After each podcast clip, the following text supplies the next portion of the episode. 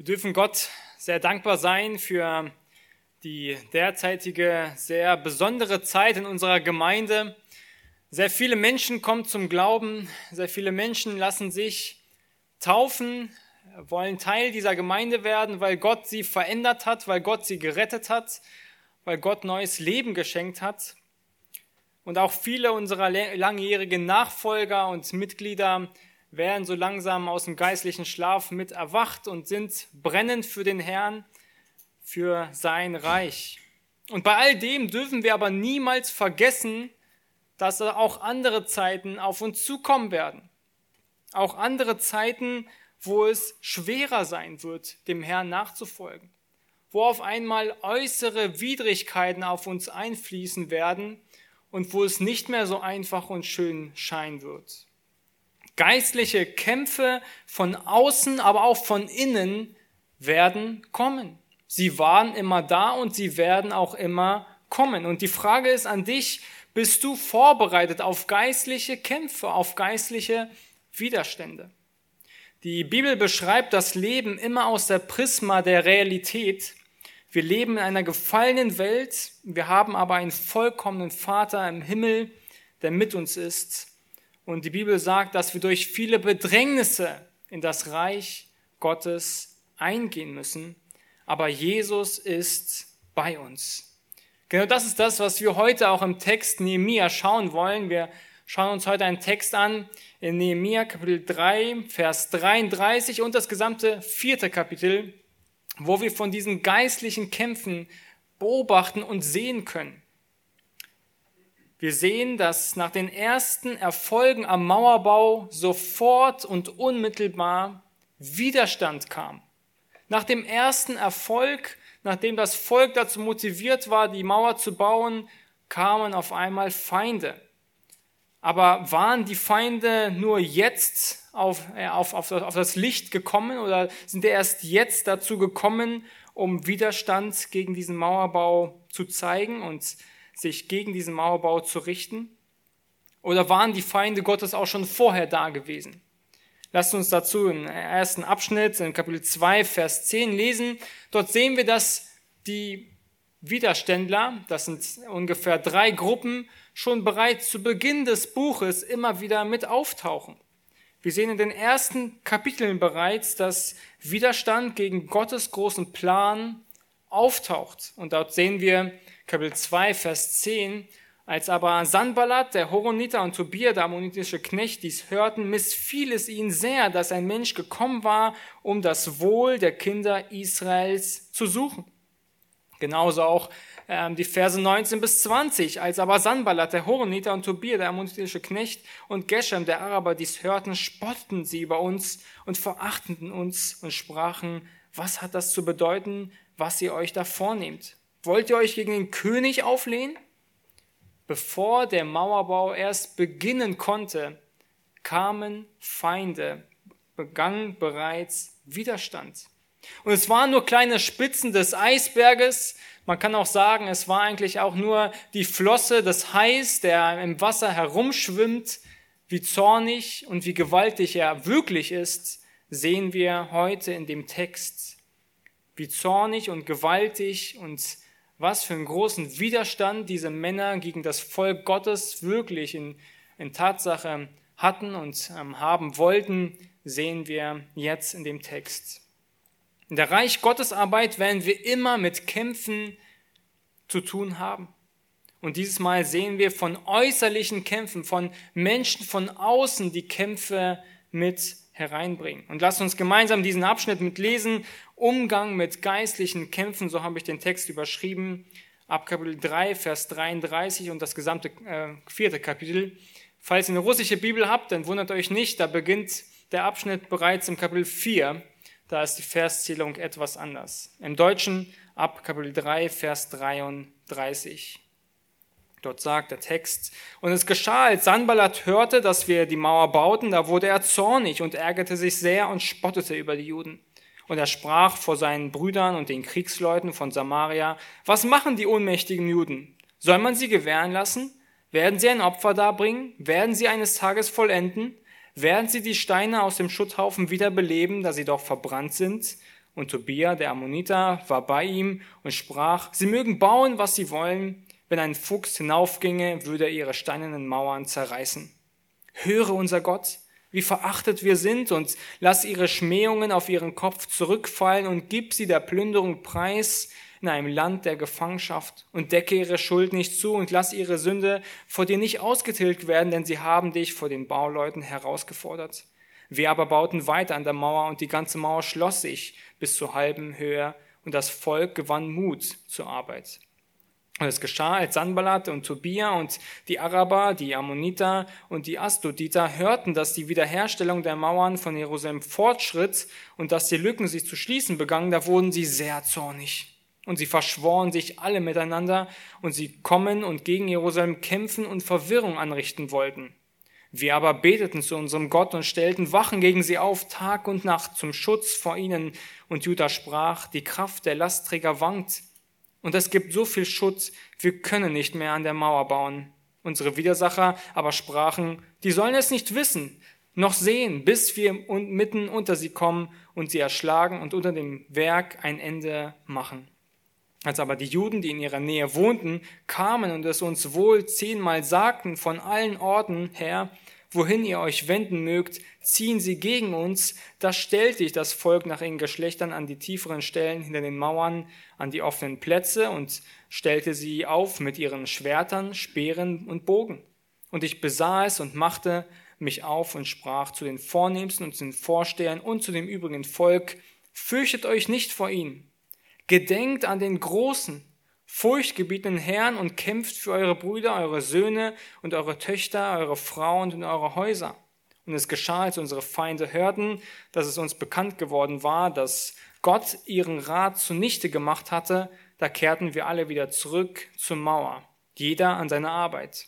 Und von jedem Tag an geschah es, dass die Hälfte meiner Diener an dem Werk arbeitete, während die andere Hälfte mit Speeren, Schildern Bogen und Brustpanzern bewaffnet war. Und die Obersten sandten hinter dem ganzen Haus Juda, das an der Mauer baute. Und die Lastträger, die aufluden, verrichteten mit der einen Hand die Arbeit, während sie mit der anderen die Waffe hielten. Und von den Bauleuten hatte jeder sein Schwert an die Seite gegürtet und baute so. Der Schufferhornbläser aber stand neben mir. Und ich sprach zu den Vornehmsten und zu den Vorstehern und zu dem übrigen Volk, das Werk ist groß und weit und wir sind auf der Mauer zerstreut und weit voneinander entfernt. An dem Ort, von dem ihr nun den Schall des Schofferhorn hören, äh, hören werdet, dort sammelt euch zu uns.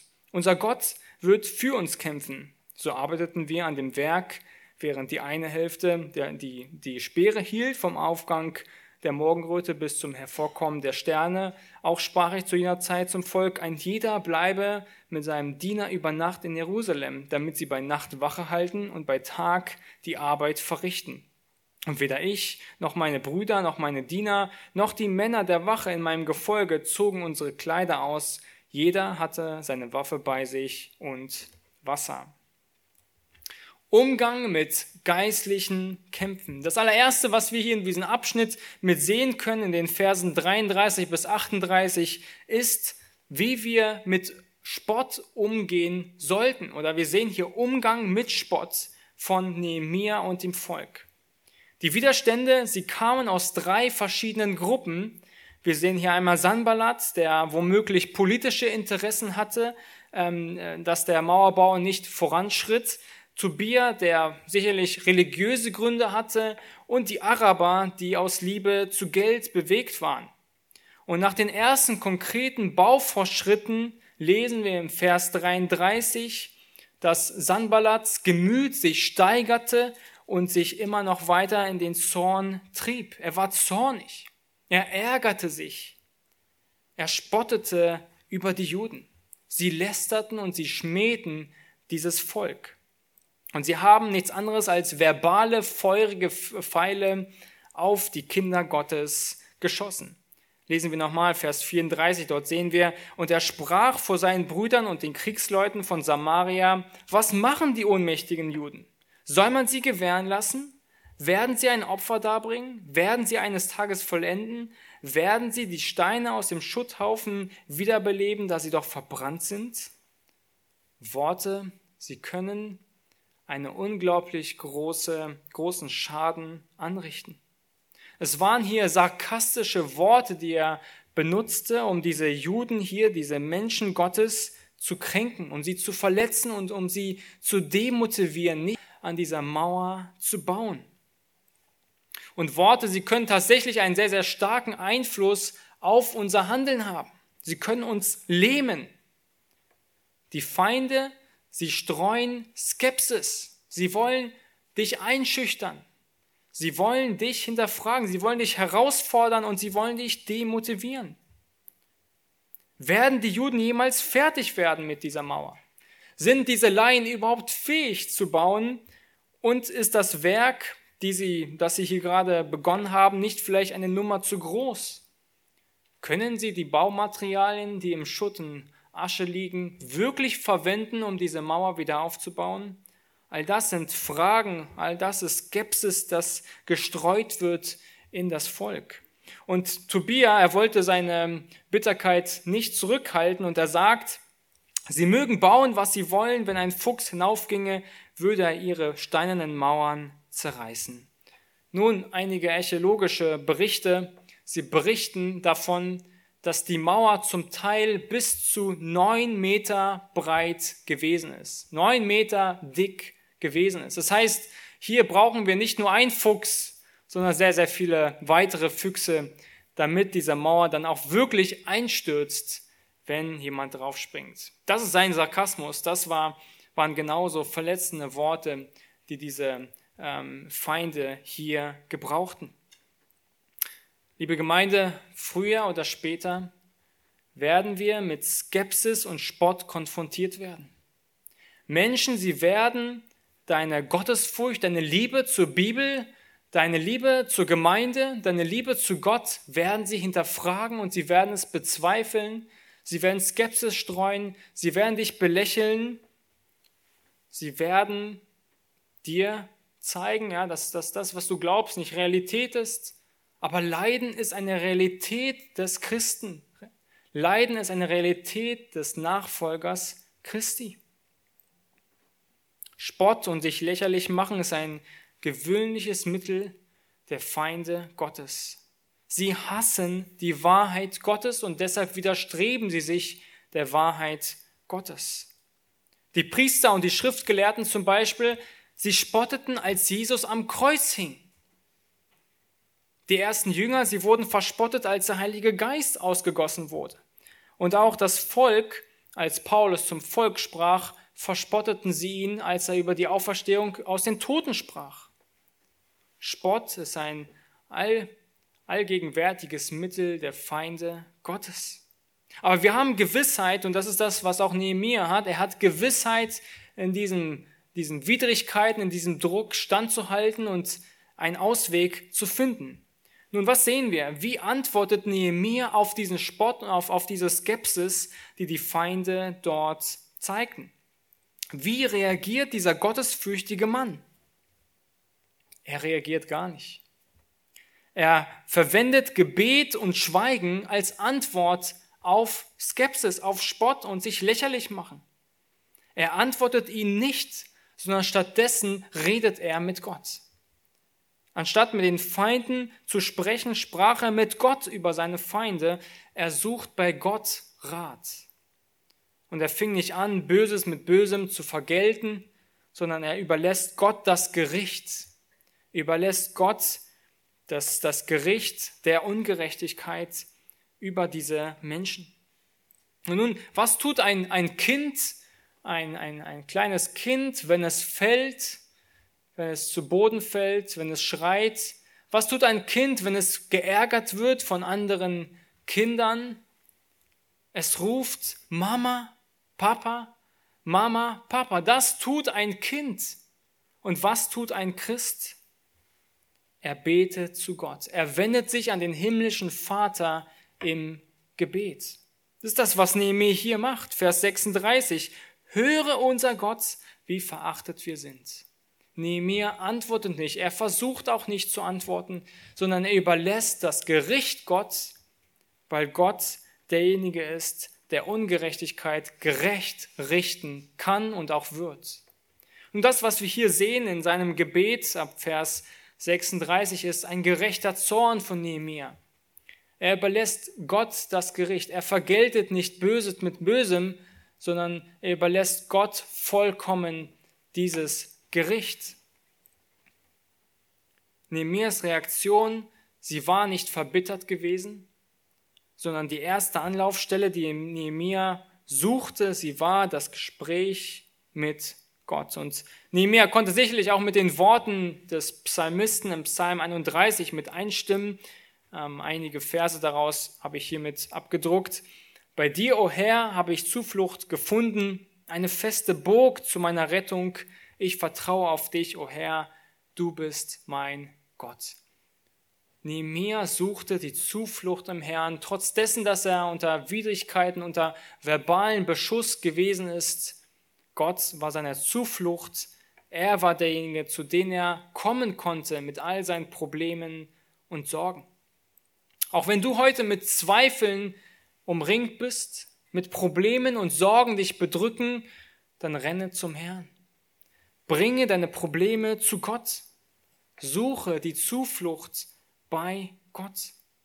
Wenn du heute vor Problemen stehst, die du mit menschlichen Instrumenten nicht lösen kannst, dann komme zu Gott und bring sie ihm, zeig sie ihm, berichte ihm davon, lege sie auf ihn. Sei nicht verbittert, antworte dem Zorn nicht mit Zorn, sondern Schweigen ist an dieser Stelle manchmal Gold. Überlasse Gott das Gericht und überlasse Gott auch die Situation. Betrachte alle Situationen im Lichte Gottes. Und neben mir, er wusste, dass dieses Werk, das er vollbringt, ein Werk für Gott ist und von Gott ist. Gott führt dieses Werk und er wird dieses Werk auch zu Ende führen. Und das heißt, jeder Widerstand, der in diesem Werk vorankommt und ähm, auftritt, ist ein Widerstand gegen Gottes Plan und gegen Gottes Werk. Und deshalb müssen wir Gott und dürfen wir Gott vertrauen, dass er uns auch durch solche Umstände führen wird. Und Gott erlenkt alle Dinge auf dieser Welt. Gott gehörte damals dieses Projekt und Gott gehört auch heute dein Leben. Ist alles und er führt die Dinge so, wie er es in seiner Souveränität vermag. Vers 38 lesen wir, wir aber bauten weiter an der Mauer und die ganze Mauer schloss sich bis zur halben Höhe und das Volk gewann Mut zur Arbeit. Nehemias Gebet, es war ein Ausdruck gewesen seines Vertrauens in Gott, dass Gott alle Umstände im Griff hat und das Volk, es gewann Mut zur Arbeit weiter, weil sie ganz genau wussten, Gott lenkt alle Umstände. Gott führt uns hier durch. Gott kennt diese Umstände und er wird uns da weiterhin stärken und führen. Sie haben sich nicht runterkriegen lassen von diesen verbalen Attacken, sondern sie gewannen Mut, indem sie sich an Gott gewendet haben, ihre Last, ihren Ballast an ihm übergeben haben und sie haben Kraft in Gott geschöpft. Wieso gewannen sie Mut?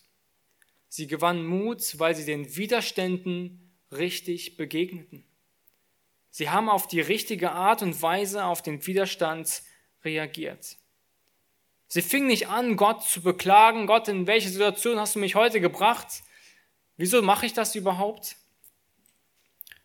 Sondern sie antworten dem Spott auch nicht, sondern sie, sie wenden sich im Gebet an Gott. Sie erinnern sich daran, wer sie führt, wer sie geführt hat und das ist das, was ihnen Mut gibt, um diese Arbeit auch weiterhin fortzuführen.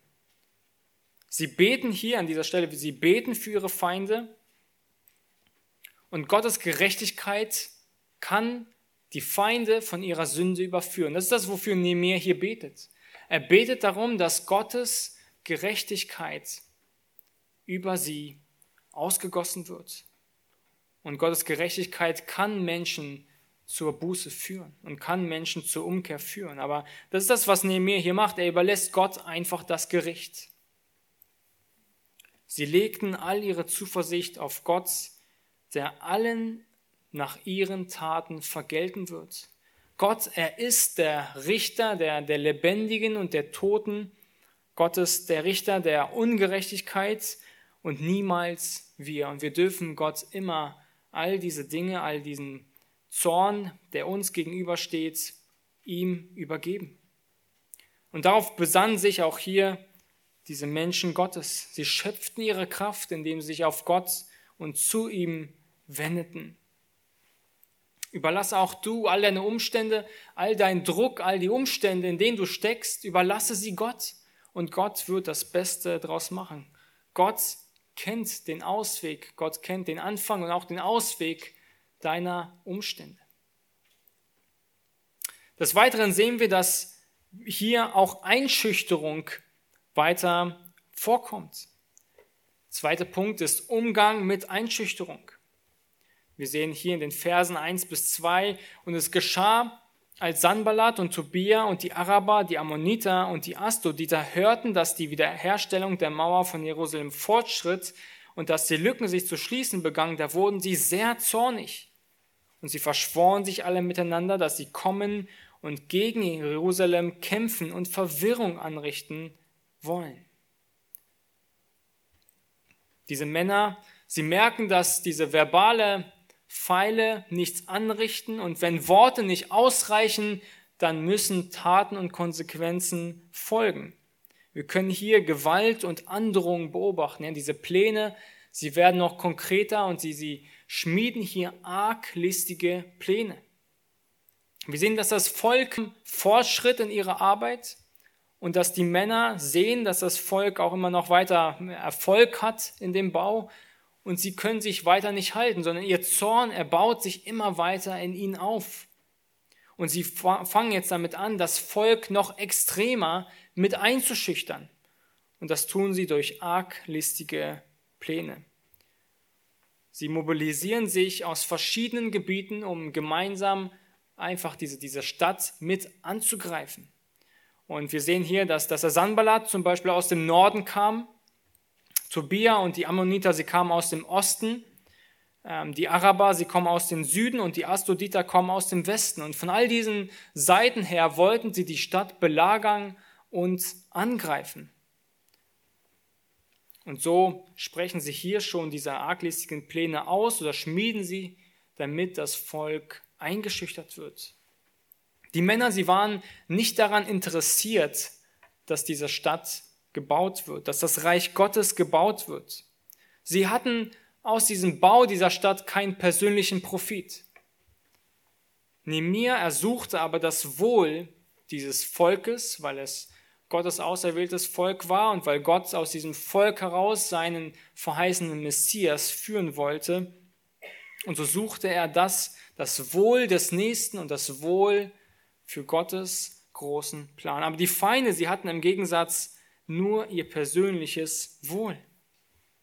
Und wo die Pläne der Treuen und Gottesfürchtigen gelingen, da werden die Pläne der, ja, der, der Gottlosen immer noch zorniger und gewaltiger.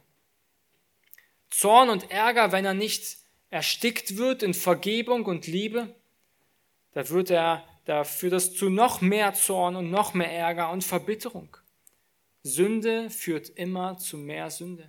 Und das ist das, was wir hier sehen. Die Sünde, sie baut sich immer noch mehr auf. Ihr Zorn baut sich immer noch mehr auf. Und sie, diese Feinde, sie schlafen nicht. Aber wie reagierte Nehemiah? Wie reagierte Nehemiah auf diese Einschüchterung? Wir lesen hier in Vers 3, Vers 3, 3 Vers ähm, 3. Wir aber beteten zu unserem Gott und stellten Wachen gegen sie auf, Tag und Nacht zum Schutz vor ihnen. Nehemiah, er reagierte schon wieder mit Gebet zu Gott. Er wendet sich in seiner Abhängigkeit an den Herrn. Und er legt aber noch eine Schippe rauf und stellte Wachen auf. Nehemiah, ist vollkommen abhängig von Gott. Aber was wir immer wieder in diesem Buch sehen können, in Nehemias ähm, Glauben, dass er sich vollkommen von Gott ähm, leiten ließ und sich in seiner Abhängigkeit sah. Aber er war niemals ohne Aktion. Er war immer jemand gewesen, der betete und vertraute, aber gleichzeitig auch alles dafür tat, damit dieses oder jenes auch gelingt. Er war niemals ein, ein glaubender, ähm, vertrauter Gottes, der einfach nur betete und sich zurücklehnte und wartete, bis Gott tat, sondern er tat auch alles Bestmögliche. Er betete und plante, er betete und stellte Wachen auf, er tut alles in seiner Hand Mögliche und das ist auch das, was wir tun dürfen. Wir dürfen beten, aber wir dürfen auch alles Mögliche tun, was in unserer Hand möglich ist. Und Gott führt auch durch diese Umstände in unserem Leben. Auch da, wo wir gewisse erste Schritte tun. Und auch diese Schritte tun wir dann im Glauben, weil wir sie mit Gebet begleiten. Wir lesen hier in diesem Abschnitt, dass sie gemeinsam beteten. Wir aber beteten zu unserem Gott. Sie beteten, sie kamen gemeinsam als Gemeinschaft vor Gott und beteten zu ihm. Es war nicht nur die Arbeit von Nehemia, es waren nicht nur die Umstände und der, ähm, ja, die, die Probleme von Nehemia, sondern es war das Problem des Volkes und deshalb wurde die Einheit nach innen auch gestärkt. Druck von außen stärkt die Einheit nach innen. Des Weiteren sehen wir Entmutigung und Erschöpfung. Nichtsdestotrotz, auch wenn Menschen dem, den Widerständen auch immer wieder richtig reagieren und ähm, immer wieder richtig begegnen, kommen Menschen irgendwann mal an ihre Grenzen. Und so sehen wir im Vers 4 ähm, hier, und Judah sprach, die Kraft der Lastträger wankt und es gibt so viel Schutz, wir können nicht mehr an der Mauer bauen. Worte, sie können an, an irgendeinem Menschen immer wieder abprallen, wir können sie ignorieren, wir können sie irgendwann mal als normal abstempeln, aber früher oder später wird Druck zu spüren sein. Und so machte sich auch hier bei diesem Volk Entmutigung und auch Erschöpfung bereit. Und wisst ihr, dieser ermüdliche Dienst für den Herrn, er ist niemals ohne den Herrn möglich. Die Menschen, sie schienen schwach zu sein und diese Aufgabe schien ihnen einfach zu groß zu sein. Sie schaffen es nicht aus eigener Bemühung. Diese Menschen Gottes, sie waren Teil von ihren Familien, sie waren zum Teil von ihren Familien getrennt, sie lebten für gewisse Wochen in, in Jerusalem, ihre Familien waren weiter weg um Jerusalem hinaus und sie waren, es war eine Arbeit gewesen, die wirklich dreckig und auch sehr erschöpfend war. Es waren auch sehr hohe Temperaturen. Und das, was hier in Vers 4 beschrieben wird, ist ein lebendiges Bild eines erschöpften Arbeiters, der unter der schweren Last, die er zu tragen hat, versucht, nun schwankt. Diese Menschen, sie waren erschöpft. Sie haben mehrere Wochen gearbeitet und ständig kam noch dieser Druck dazu von den Feinden, von den äußeren Widerständen. Und irgendwann mal ist auch die anfängliche Begeisterung am Ende. Aber schlussendlich wissen wir auch in der gesamten Schrift, dass wir die Verheißung haben, dass auch egal welche Umstände in unserem Leben kommen, ob wir entmutigt sind, erschöpft sind, wenn wir Gott lieben, dann dienen uns alle Dinge zum Besten. Erschöpfung, Krankheit, Leid, aber auch Verlust, unerfüllte Erwartungen oder auch schwere Zeiten, alle Dinge dienen uns zum Besten, damit wir lernen, damit wir, dass wir Jesus noch mehr brauchen. Wenn du heute an einem Punkt bist, wo du bereits erschöpft bist, wo du einfach vielleicht, wo die Probleme dich erdrücken, so mach dir bewusst, all diese Dinge sind von Gott zugelassen und er kennt diese Dinge, er weiß von diesen Dingen und er möchte dich noch mehr in sein Ebenbild verwandeln, er möchte, dass du ihn noch mehr liebst und noch mehr in seiner Abhängigkeit lebst. Jeder Diener im Reich Gottes, der hingebungsvoll in der Reich Gottes Arbeit dient, kann diese Worte dieser Männer verstehen. Er wird früher oder später verstehen, wie schwer die Arbeit im Reich Gottes mit all den Widerständen ist. Und wenn Gott nicht mit uns ist, wenn Gott uns nicht stärkt und wenn Gott nicht diesen, diesen, diese Arbeit mitbegleitet und uns mit uns führt, dann ist diese Arbeit auch nicht zu schaffen.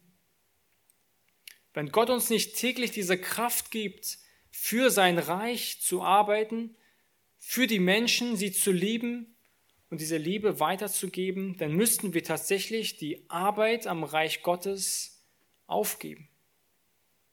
Aber wir haben eine Zuversicht, das ist das, was wir jetzt sehen wollen. Unser Gott, er kämpft für uns. Unser Gott, er kämpft für uns. Das ist das, was wir jetzt hier ab Vers 6 bis zum Ende des Kapitels mit sehen können. Ich lese die Verse 6 bis 8. Als aber die Juden, die in ihrer Nähe wohnten, kamen und es uns wohl zehnmal sagten von allen Orten her, wohin ihr euch wenden mögt, ziehen sie gegen uns. Da stellte ich das Volk nach ihren Geschlechtern an die tieferen Stellen hinter den Mauern, an die offenen Plätze und stellte sie auf mit ihren Schwertern, Speeren und Bogen. Und ich besaß und machte mich auf und sprach zu den Vornehmsten und zu den Vorstehern und zu den übrigen Volk, fürchtet euch nicht vor ihnen. Gedenkt an den großen, furchtgebietenden Herrn und kämpft für eure Brüder, eure Söhne und eure Töchter, eure Frauen und eure Häuser. Gott kämpft für uns.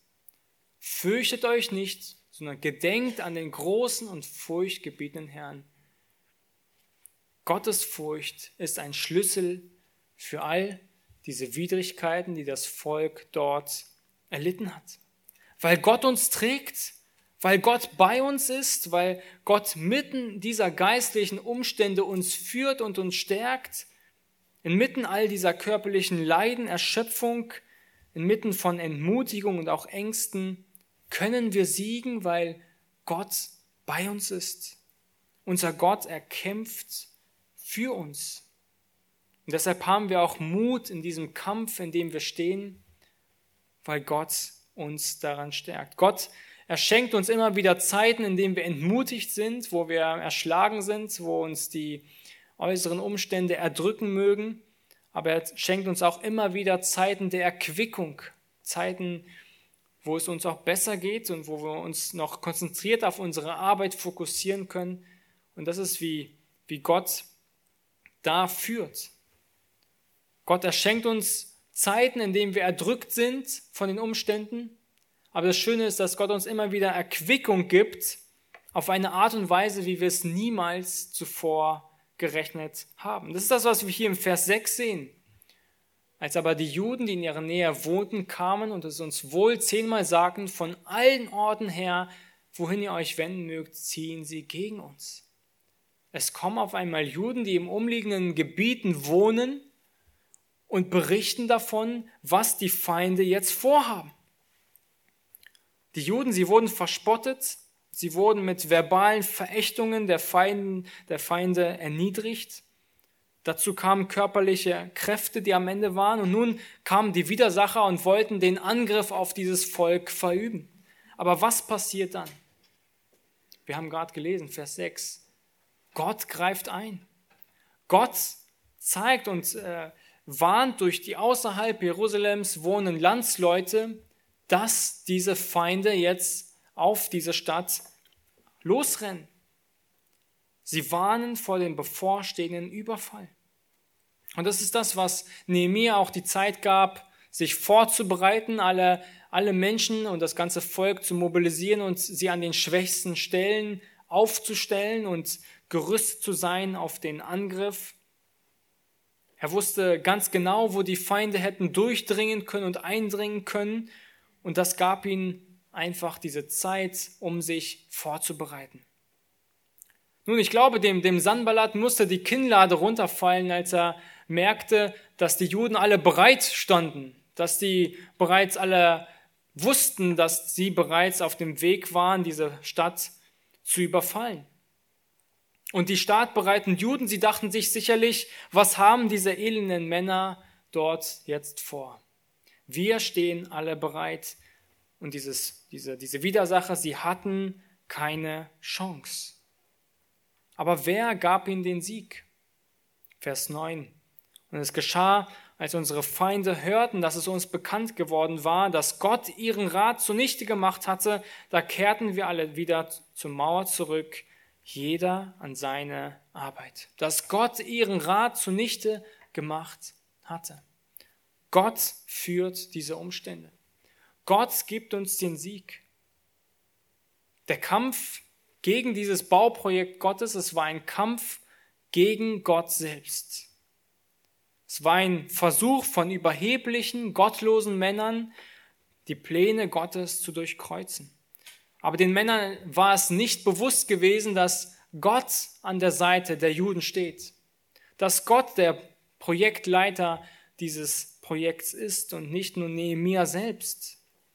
Gott war derjenige, der im Hintergrund schützt und wacht. Und die Feinde, sie haben in ihrer Kalkulation bei den Streitkräften vergessen, dass Gott auch noch dahinter steht. Denn ein Mann mit Gott ist immer in der Überzahl als ein Mann ohne Gott, aber dann mit Tausenden und Abertausenden von Streitkräften. Gott lenkt Umstände unberechenbar. Gott war derjenige, der dieses Volk aus der Gefangenschaft führte, der das Volk durch seine große Kraft und mächtige Hand erlöst hat. Und Gott ist derjenige, der Gelingen schenkt in allen Schritten unseres Lebens. Allen denjenigen, die seinen Namen fürchten, die ein Leben mit ihm und für ihn führen aus seiner Kraft heraus. Gottes Furcht statt Menschenfurcht, das war das, wie das Volk hier reagiert hat und wie, was auch der Schlüssel gegen alle Herausforderungen unseres Lebens ist. Das sagt auch Nehemiah im Vers 8. Er sagt, fürchtet euch nicht vor ihnen, gedenkt an den großen, furchtgebietenden Herrn und kämpft. Fürchtet euch nicht, sondern gedenkt an den großen Herrn. Keine Menschenfurcht, sondern Gottes Furcht. Und gedenkt an den furchtgebietenden Herrn. Ängste, sie sind eine große, große Waffe des Satans. Sie wollen uns einschüchtern. Ängste, sie nehmen uns die Lebensfreude. Ängste, sie nehmen uns den Mut. Aber die Gottesfurcht, sie schenkt uns Mut, um voranzugehen. Die Gottesfurcht, sie stärkt unser Gottvertrauen. Die Gottesfurcht, sie gibt uns Mut, auch bei Druck voranzuschreiten. Wir rechnen alle Zeit mit Gottes Führung in unserem Leben und wir geben, übergeben alle unsere Überstände Gott, weil wir wissen, dass er alle Dinge in seiner Hand hat. Des Weiteren sehen wir, dass das Volk wachsam war. Wir sehen hier, dass das Volk gottesfürchtig oder zu Gottesfurcht aufgerufen wurde, aber wir sehen auch, dass das Volk zur Wachsamkeit aufgerufen worden ist. Vers 8 sehen wir, gedenkt an den großen und furchtbaren Herrn und kämpft. Kämpft. Nehemiah, er hat in seiner konkreten Planung auch eine, eine konkrete Verteidigung aufgestellt. Er hat das Volk so aufgestellt, dass es kampfbereit und wachsam war. An allen schwachen Stellen, an allen Ecken der Mauer, wo die Feinde hätten eindringen können, hat er das Volk aufgestellt. Wenn wir im Kampf gegen die Sünde stehen, wenn wir gegen die geistlichen Mächte dieser Weltzeit denken und siegen wollen, dann müssen wir an die schwachen Stellen in unserem Leben wachsam sein. Es reicht nicht nur aus zu sagen, Herr, hilf mir, aber sich den sündigen Einflüssen nicht mehr zu widersetzen. Wir müssen alles unabdingbar in unserem Leben entfernen, was uns zur Sünde reizen würde. Wir müssen alle Dinge in unserem Leben meiden, die uns zur Sünde reizen würden. Wir müssen kämpfen, wir müssen wachen in dieser Welt. Das heißt, dass wir jegliche Situationen meiden, in denen wir zur Sünde gereizt und versucht werden. Wir müssen uns um alle schwachen Ecken in unserem Leben kümmern wo der Teufel gut durchdringen kann. Und wisst ihr, manchmal sehen unsere Geschwister noch viel eher, wo unsere schwachen Ecken und Stellen in unserem Leben sind. Wie im gesamten Buch Nehemiah sehen wir auch hier, dass die Souveränität Gottes die Verantwortung des Menschen niemals ausschließt. Gott, er steht über dieses Leben, Aber der Mensch hat genauso die Verantwortung und auch genauso die Wahl, den Aufruf, alles zu tun, was in seiner Hand Mögliche steht. Wir tun alles menschlich Mögliche und Gott wirkt durch diese Umstände. Wir beten, wir vertrauen Gott, wir bitten ihn, all unsere Probleme und Umstände zu nehmen und sie zu führen, aber wir tun auch alles in unserer Verantwortung Notwendige, um der Sünde zu widerstehen. Ein Christ ist nicht nur jemand, der nur die Hände faltet, der einfach nur sich zurücklehnt und sagt, ja Gott führt mich ja schon, ich bete, sondern wir tun auch alles Mögliche, um zu siegen in diesem Kampf. Wir stellen uns in den Kampf gegen den Widerstand. Wir sind wachsam. Wir wissen, dass der Feind niemals schläft. Und wir halten in einer Hand die Waffe und mit der anderen Hand setzen wir unsere Arbeit fort. Wir vergessen nicht unseren Fokus. Wir lassen uns nicht von den funkelnden und schön klingenden Lügen dieser Welt, äh, wie in den Medien, in den Filmen und der Gottlosigkeit verführen, sondern wir sind wachsam gegen die Ungerechtigkeit. Wir sind, wir sind wachsam gegen die Ungerechtigkeit. Das ist auch etwas, was Paulus die Philippa mit aufruft. Er sagt in Philippa Kapitel 1, Vers 27 bis 29, er sagt da, nur führt euer Leben würdig des Evangeliums von Christus, damit ob ich komme und euch sehe oder abwesend bin, von euch höre, dass ihr feststeht in einem Geist und einmütig miteinander kämpft für den Glauben des Evangeliums. Und euch in keiner Weise einschüchtern lasst von den Widersachern, was für sie ein Anzeichen des Verderbens für euch aber der Rettung ist, und zwar von Gott denn euch wurde, was Christus betrifft, die Gnade verliehen, nicht nur an ihn zu glauben, sondern auch um seinetwillen zu leiden. Und zuletzt, was wir sehen wollen in diesem Abschnitt, ist die Ausdauer. Die Juden, sie wurden aufgerufen, in diesem Kampf, in dem sie standen, ausdauernd zu sein. Die Juden, sie haben ihre Prioritäten nicht vergessen. Sie sollten wachen sie sollten gedenken, sie sollten kämpfen, aber sie sollten auch weiterhin arbeiten. Und so hat Nehemiah das Volk aufgestellt und sie hat, er hat die, sie mit Waffen ausgerüstet, aber auch mit Werkzeug, wodurch sie weiter bauen sollten. Es ist richtig, dass wir gegen Sünde kämpfen sollen und dass wir Sünde töten müssen in unserem Leben. Es ist aber wichtig, dass wir auch genauso weiter dienen und genauso weiter die, das, die, die wichtige Arbeit in unserem Leben tun. Dass wir genauso weiter nicht vergessen, die wichtige Arbeit zu tun. Sie hatten in ihren Händen eine Waffe und sie hatten Hände, um weiterzubauen. Sie durften den Fokus nicht vergessen. Und so dürfen auch wir den Fokus nicht vergessen. Wenn ein Boxer im, im Boxring sich nur noch darum kümmert, sich irgendwie zu verteidigen, dann wissen wir alle ganz genau, dieser Boxer wird nicht mehr lange stehen. Wir müssen uns verteidigen, aber wir müssen auch immer wieder vorangehen. Wir stehen in der Nachfolge des Herrn und wir bleiben fokussiert, auch wenn äußere Umstände uns einschüchtern versuchen.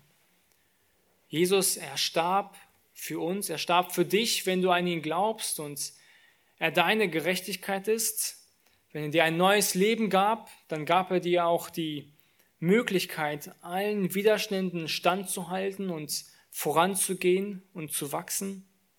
Dann gab er dir die Fähigkeit, der Sünde zu widerstehen. Dann hat er dich dazu berufen, gegen die Sünde zu kämpfen. Und er gab dir das, er gibt dir das Wollen und er gibt dir auch das Vollbringen in diesem Kampf, in dem du stehst. Und er hat dich dazu berufen, in diesem Lauf des Glaubens diesen auch wirklich mit Ausdauer zu vollenden. Vers 16 sehen wir hier, dass sie bei Tag und bei Nacht kämpften und arbeiten. Und Vers 17 sehen wir, alle Zeit waren sie bereit zum Kampf. Und Nehemiah selbst, der zeigt uns hier in den letzten Versen ein Beispiel seines, seiner Leiterschaft, Er war nicht jemand gewesen, der irgendwie sich zurücklehnte und die anderen bauen ließ und kämpfen ließ. Er war jemand, der sich selber nicht zurücklehnte, sondern genauso mit an der Front kämpfte. Einer der letzten Abschnitte, die ich mit euch mitlesen möchte, ist Hebräer Kapitel 12, Verse 1 bis 3. Da spricht der Schreiber genauso auch davon. Er sagt, da wir nun eine solche Wolke von Zeugen um uns haben, so lasst uns jede Last ablegen und die Sünde, die uns so leicht umstrickt.